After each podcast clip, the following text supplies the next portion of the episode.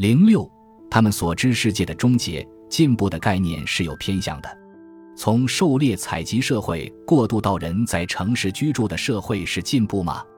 还是说我们是其为进步？不过是因为我们大部分人现在都住在城市里。如果一个识文断字的社会被一个文盲社会所取代，那算是文明的退步吗？如果一个社会的经济活力和财富从原来的高点大幅降落，那一定就是衰落吗？自人类文明开始，社会就有兴有亡，有进步有衰落。几十年前撰写的历史著述经常是这样说的。现在，历史学家更多的使用“社会过渡”这一说法，不再采取含有前进或后退意思的措辞，连续性也经常得到强调，不再像过去的历史著作。把重点放在与前一个历史时代的决裂之上，那么，罗马帝国是亡在了蛮族手中呢，还是说过渡到了另一个权力比较分散、日耳曼特色比较浓厚的时代呢？罗马帝国在西方消失后的那个时期，人们的许多能力出现了下降，居住在原罗马帝国土地上的人不知怎么修理或重建原先的基础设施，渡槽、货币制度和贸易通道也大不如前。大多数地区的识字率直线下降，一些社团和群体担起了过去由有组织的中央当局行使的部分职能。如果我们今天达不到前辈的技术、经济或文化成就的高度，会称之为什么呢？一九六八年上映的电影《人猿星球》令人深受启发，它显示了认为我们是人类发展的终极版是多么大错特错。电影里。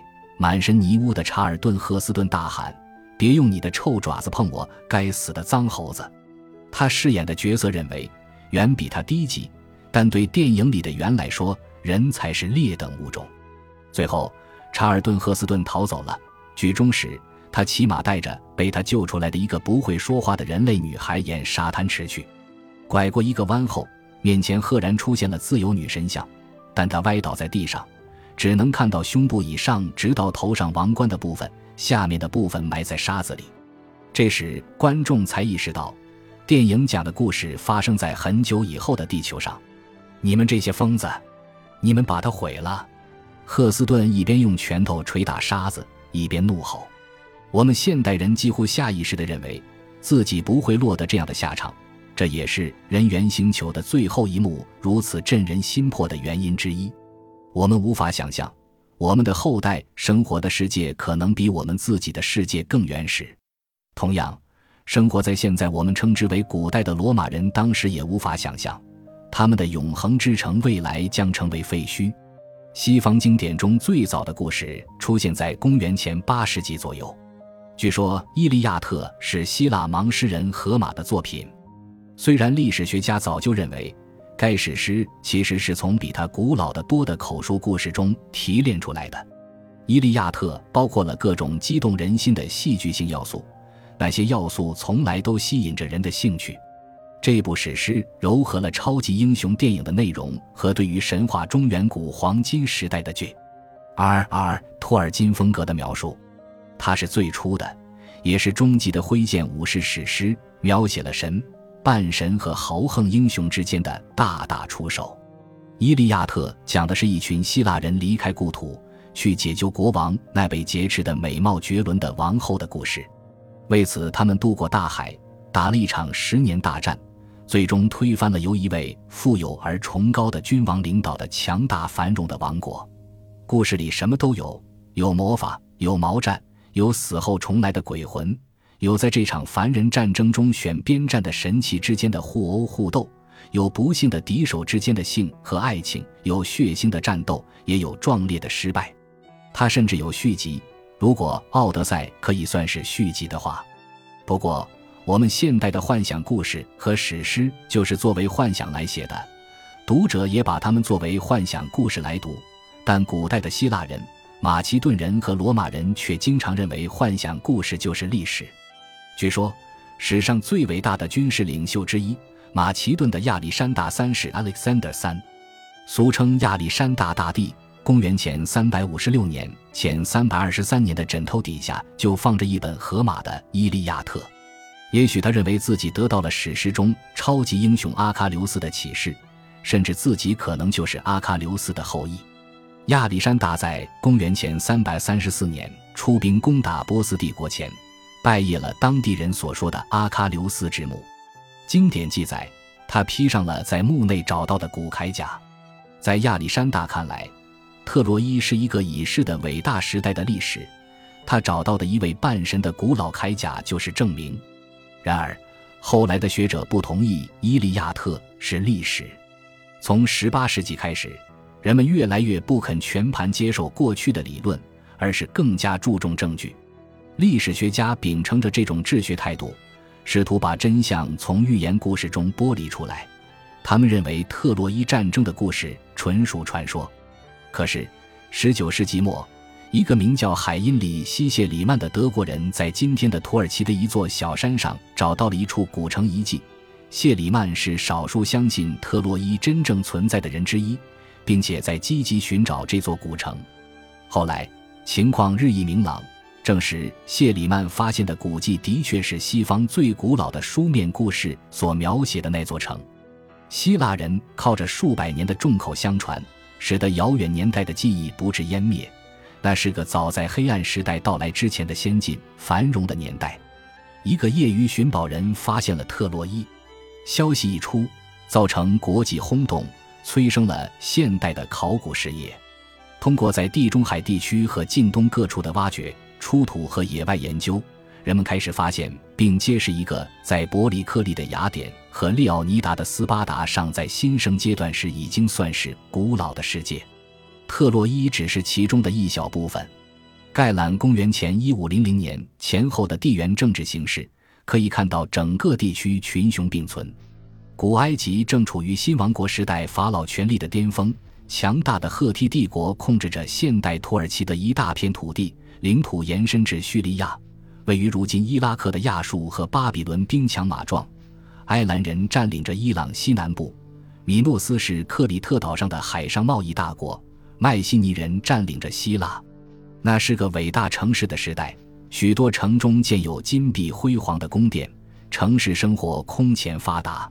那个繁荣的时代有财富、力量、文字、贸易、发达的军事和远距离通信。现代史学称它为青铜时代，它在许多可衡量的领域都代表着该地区发展的高峰。青铜时代的最后阶段也是它最辉煌的阶段。